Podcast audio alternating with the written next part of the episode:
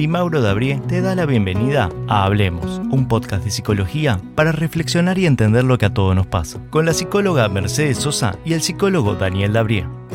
Bueno, es un gran gusto para nosotros estar dando comienzo a Hablemos, el podcast del Centro de Psicoterapia Di Mauro Dabrie.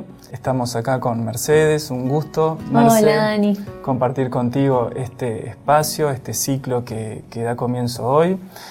Y para las personas que nos están acompañando, contarles que este podcast va a trabajar sobre distintos temas de psicología, distintos temas que tienen que ver con la salud mental, con el cuidado personal, con el único objetivo de poder eh, compartir experiencias, reflexiones que hemos ido recogiendo con Mercedes a lo largo de nuestra actividad profesional y que bueno, creemos que, pueden ser de interés para las personas que se quieran sumar a este ciclo de trabajo. Exactamente. Hoy en este primer capítulo vamos a estar eh, hablando de una pregunta que nos planteamos para, dar comienzo a, este ciclo, que es, ¿necesito hacer terapia? Qué buena pregunta. Y es una muy buena pregunta porque básicamente eh, atiende a cuándo una persona necesita este, este apoyo, este espacio para mm, trabajar en su interior, para hacer ese trabajo personal. Yo, Mercedes, siempre pienso mm, que, hoy en día estamos muy acostumbrados y creo que, todos estamos muy de acuerdo en la mm, importancia que la salud mental tiene para todos. Sin duda. Creo que es algo que, que socialmente se ha instalado lo cual para nosotros los psicólogos es algo muy bueno, que hoy se le esté dando la, importancia que tiene, pero también creo que, no siempre sabemos de qué se trata eso, qué es cuidar nuestra salud mental. Sí, sin duda, como que en el momento que estamos, la gente tiene más acceso capaz a cierta información, a cierta literatura que habla como del cuidado personal, de, de el amor a uno mismo, pero como que todavía quedan muchos mitos por derribar acerca de la terapia, ¿no? Como de, incluirnos en estos tipos de espacios. Totalmente. Yo creo que un, primer aspecto que, que, invitaría a reflexionar a las personas que nos escuchan es prestar atención a cuánto tiempo de su vida dedican a actividades externas, al trabajo, a, a actividades de la casa, a relaciones sociales, humanas, pareja, y cuánto tiempo están dedicando o cuánto tiempo dedicamos cada uno de nosotros a la relación interior, a la relación con uno mismo. Sin duda creo que, cualquier persona que nos escucha va a darse cuenta que muy pocas veces en el día, quizás muy pocas veces en la semana y quizás muy pocas veces en los meses o, en más tiempo aún, tenemos esos momentos en donde nos preguntamos realmente cómo estamos, cómo me estoy sintiendo con las cosas que estoy haciendo, cómo está mi vida, cómo están mis proyectos, mm. qué cosas puedo cambiar.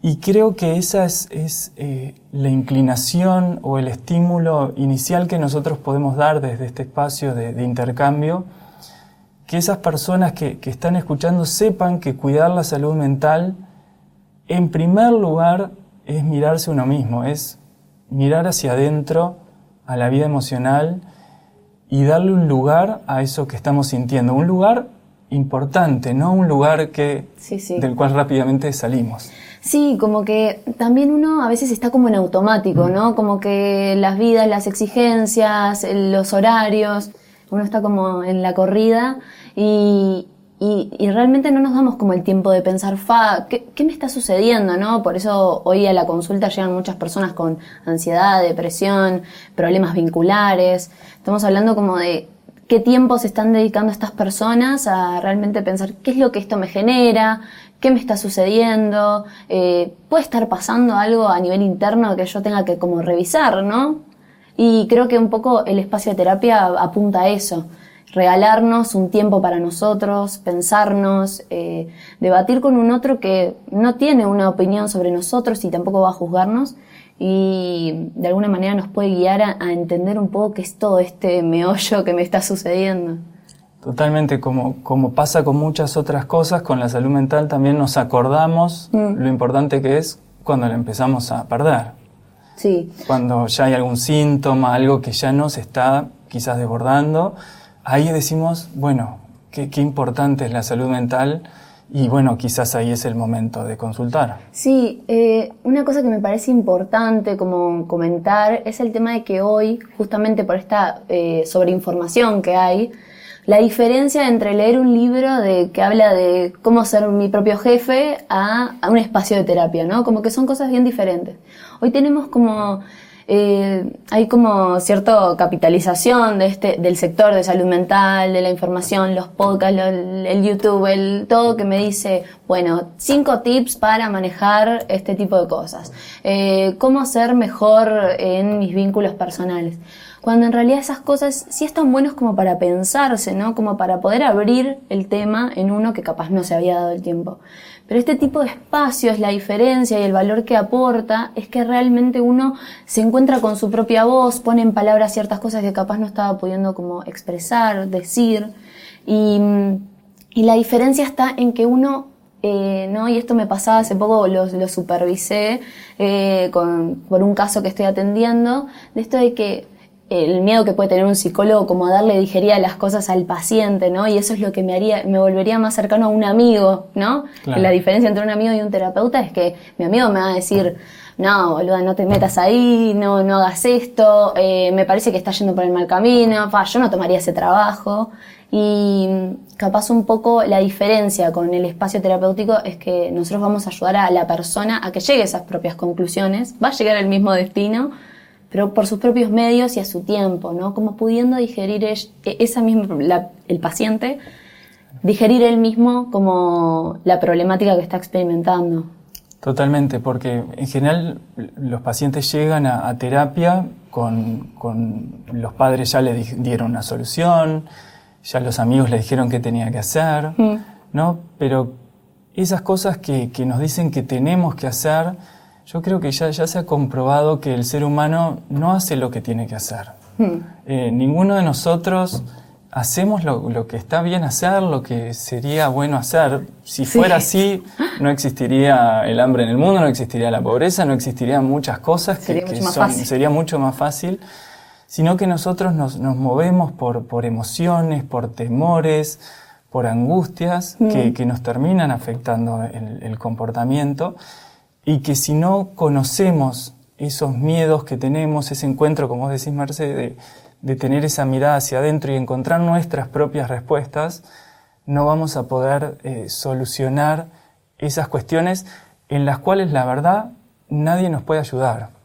Sí, sí, como Eh, que la respuesta no está en el otro. Exacto, entonces podemos eh, escuchar podcasts como este, podemos escuchar frases que, que están buenísimas, pero al final es importante que las personas que nos estén escuchando las motivemos a que sepan que las respuestas a las grandes preguntas de la vida de cada uno están en el interior de, de cada uno. Sí, y sí, si sí. bien eso es una, una frase muy, muy poética, es muy cierta. Nadie nos puede decir qué nos va a hacer felices a cada uno de nosotros. Mm. Nadie sabe más de nosotros mismos que cada uno de nosotros. Sí, sí, sí. O un poco, eh, eh, hablando de esto, Albert Ellis, que es uno de los padres de la cognitiva, una de las cosas que dice es, eh, a diferencia de lo que uno podría pensar como el hombre es un ser, un bicho racional, es todo lo contrario, y porque mm, realmente nos dejamos llevar por nuestras emociones, o sea, más allá de que nosotros pensamos, pa, mi meta es recibirme, mi miedo a fracasar, mi miedo a que me vaya mal, se va a interponer de alguna manera en el camino, y esto puede llegar a que yo no cumpla mi objetivo. Entonces esto es como lo que no nos vuelve racional, como que la emoción se interpone. Por eso es importante también en estos espacios como aprender a regular esa emoción. No quiere decir apagarla, pues las emociones tienen su utilidad y sirven para algo, sin duda, como una señal, ayudarnos a poner límites, darnos cuenta de qué es importante para nosotros, pero de alguna manera como prestar atención y saber regularlo para poder cumplir las metas que nosotros queremos. Totalmente, totalmente. Sí, así que los invitamos a todos a iniciar un proceso terapéutico, pues creemos mucho que este espacio Total, te ayuda a sanar. Sí, yo creo que, en cuanto a la pregunta, el necesito hacer terapia, es, es una pregunta importante. Eh, creo que, que, ya la persona que hoy se está preguntando eso, mm. De hecho ya está siendo consciente del cuidado de, su salud mental. Creo que la respuesta a esa pregunta, y en base un poco a esto que venimos hablando, Merce, es una respuesta muy personal. Sí. Eh, solo uno sabe si es el momento para hacer terapia, si uno está dispuesto a trabajar en las cosas, porque hacer terapia también implica esfuerzos, sacrificios, eh, cambiar cosas. Y, no siempre estamos, es el momento en que estamos dispuestos, que tenemos la, energía para hacerlo. Entonces yo, yo, no estoy muy de acuerdo con eso de que todos precisamos psicoterapia en cualquier momento y que siempre va a venir bien. Hmm. Creo que si uno hace terapia en un momento que no lo precisa, está arruinando una herramienta que es muy importante y está quemando una herramienta que quizás en otro momento de su vida eh, la, puede ayudar más y, puede ser más, más eficiente. Claro, porque conocemos, creo que todos conocemos algún caso de que capaz empezó terapia en un momento que no era adecuado y como no estaba dispuesto al cambio o a comprometerse con lo que implica eh, cambiar, mejorar, revisar ciertas cosas, Em, de alguna manera tuvo como una experiencia fracasada o una experiencia negativa. Entonces es como también eso que vos decís me parece importante, como el, tiempo, o sea, como tener nuestro timing muy ajustado a cuándo es nuestro momento para iniciar este proceso. Exacto. sí, y como que em, también esto que decías del trabajo, eh, más allá de que uno vaya a terapia pensando capaz que tiene como una solución a lo que me está sucediendo, eh, siempre vamos a tener que poner de nosotros mismos para que ese cambio suceda, pues el terapeuta está ahí contigo una hora a la semana, dos horas a la semana, pero en definitiva el que tiene que poner cambios en su vida es uno, es el paciente, ¿no? Exacto. Y bueno, el primer paso cuando uno inicia una terapia creo que es eso, asumir que uno tiene algo por hacer, que uno tiene algo por mejorar, y que lejos de a veces como se entendía, creo antes más, cuando, cuando yo arranqué en la clínica, que llegar a la terapia era una especie como de fracaso, de que no pude con una situación. Mm. Eh, creo que hoy en día las nuevas generaciones, por suerte, entienden que la terapia no es el resultado de un fracaso, sino que es una oportunidad que uno se está dando para trabajar en uno mismo y que eso es muy, muy importante. Así que bueno, en estos temas iremos trabajando a lo largo de los siguientes capítulos. Muchos de ellos van a estar vinculados a, distintas afecciones que, justamente afectan la salud mental. Entonces, para aquellas personas que se quieran quedar escuchando los siguientes capítulos, probablemente hablemos de temas que sin duda pueden requerir un apoyo profesional y vamos a intentar, bueno, además de, brindar reflexiones y herramientas, eh, sobre todo que este podcast sirva para generar preguntas, preguntas internas, observaciones y que, bueno, ayudemos a cuidar la salud mental de los que nos acompañan. Sin duda. En el siguiente capítulo de Hablemos estaremos tratando el tema del miedo al que dirán, un tema muy interesante, así que, Marce, te espero Claro que sí. Para que conversemos Vamos a hablar un poco de eso. Muy bien. Sin duda. Así que muchas gracias a todos por acompañarnos.